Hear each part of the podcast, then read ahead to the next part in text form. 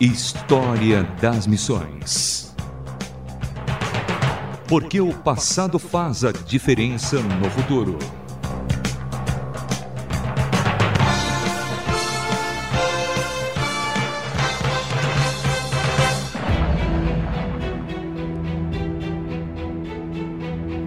Olá, sou Samuel Matos e esse é mais um episódio do História das Missões. O que chega até os nossos dias sobre a história dos cristãos dos primeiros séculos, em muitos casos, passou pelas mãos de cristãos sinceros que registraram com fidelidade e sinceridade fatos importantes que podem ainda ser lidos e ser fontes importantes de estudo. Um dos pais da história do cristianismo foi Beda pai da história eclesiástica inglesa, linguista e tradutor. Beda trouxe a possibilidade da compreensão para a língua inglesa de boa parte dos escritos em latim e grego da história da Igreja até a sua época. O historiador Walter Goffart afirma que Beda detém um lugar privilegiado e sem rivais entre os primeiros historiadores da Europa cristã.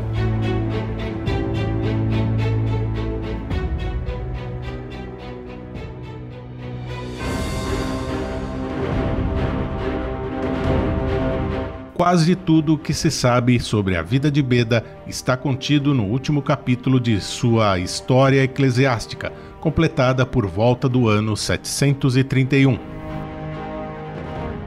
Era comum na sua época as famílias escolherem um de seus filhos para se dedicar ao trabalho religioso, e Beda, aos sete anos de idade, foi enviado para ser educado em um mosteiro. Mais tarde ele escreveu. Passei boa parte da minha vida ali, dedicando todas as minhas forças ao estudo das Escrituras e em meio à observância da disciplina monástica e ao encargo diário de cantar na igreja. Sempre foi meu prazer aprender, ensinar e escrever. No ano de 686 irrompeu uma epidemia de peste e apenas dois sobreviventes no monastério ainda conseguiram dar continuidade aos ofícios religiosos. Um era Seufrido e o outro um jovem rapaz que, de acordo com o autor desconhecido da obra, era aprendiz dele. Os dois sozinhos conseguiram realizar todos os serviços da liturgia diária até que outros pudessem ser treinados para ajudá-los. O jovem era Beda, que teria na época por volta de 14 anos. Cerca de cinco anos depois, Beda, com 19 anos, foi ordenado diácono. A idade comum para ordenação de um diácono na época era 25 anos, mas especula-se que Beda não precisou esperar justamente por ser considerado um talento excepcional. Beda nunca mais parou de estudar e escrever e completou mais de 60 livros, a maioria dos quais sobreviveu até nossos dias. Além de escritor, Beda também ensinava, gostava de música e conta-se que era muito bom cantor, além de recitar muito bem poesias vernaculares. Para Beda, a vida era uma rodada contínua de devoção e estudo. Seus companheiros testificaram de seu caráter. Certa ocasião, um deles teria dito: Posso declarar com verdade que nunca vi alguém agradecer tão incessantemente ao Deus vivo. Beda escreveu sobre teologia, história, gramática, matemática, poesia, música sacra, retórica e ciência, tanto para o público em geral quanto para seus próprios alunos. A abrangência de seus interesses iam da métrica aos comentários exegéticos. Ele conhecia a literatura patrística e também os autores clássicos, Plínio, Virgílio, Lucrécio, Ovídio, Horácio e outros escritores antigos.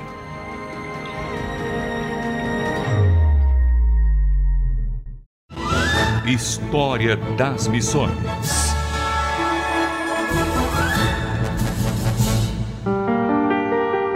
Beda escreveu muitos comentários bíblicos e obras teológicas. Em volume, a maior parte do que escreveu era parte desta categoria, com obras sobre o Antigo e o Novo Testamento. Embora lembrado como historiador, o principal deleite de Beda era o estudo das Escrituras. Quatro quintos de seus escritos era sobre interpretação bíblica.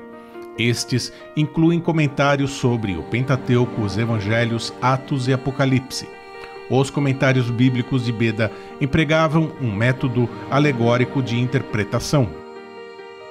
Beda forneceu informações importantes sobre a história eclesiástica da Inglaterra, tanto para a Igreja Católica, a Anglicana e a Luterana, sendo fonte imprescindível de estudo para teólogos até os dias de hoje. Um discípulo escreveu uma carta descrevendo os últimos dias de Beda e sua morte. Segundo o relato, Beda teria ficado doente, ataques frequentes de falta de ar, mas quase sempre sem dor, com a respiração muito ruim e com os pés inchados pouco antes da Páscoa. Durante seus últimos dias, mesmo doente, continuou ditando textos para o discípulo, que escrevia tudo o que ele dizia. Alguns dias depois, Beda morreu no chão de seu quarto, onde orava regularmente e, pouco antes, foi ouvido entoando o hino Glória. Era uma quinta-feira, 26 de maio de 735, sendo enterrado em uma igreja em Jarrow, Inglaterra.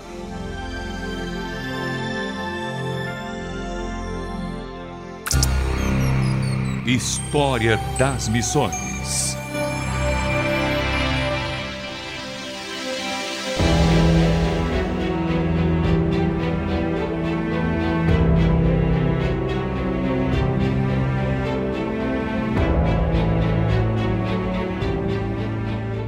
A história conferiu a Beda uma enorme reputação, mas suas preocupações eram bastante diferentes das que se esperam de um historiador.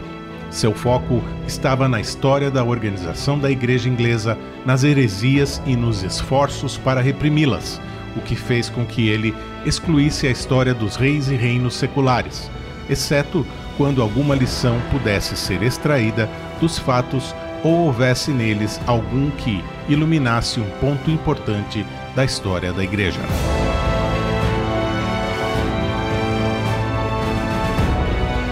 Você ouviu mais um História das Missões.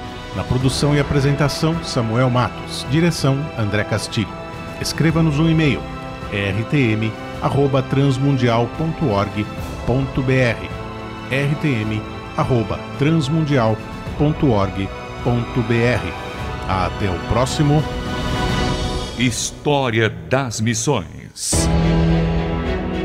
Mais uma produção transmundial.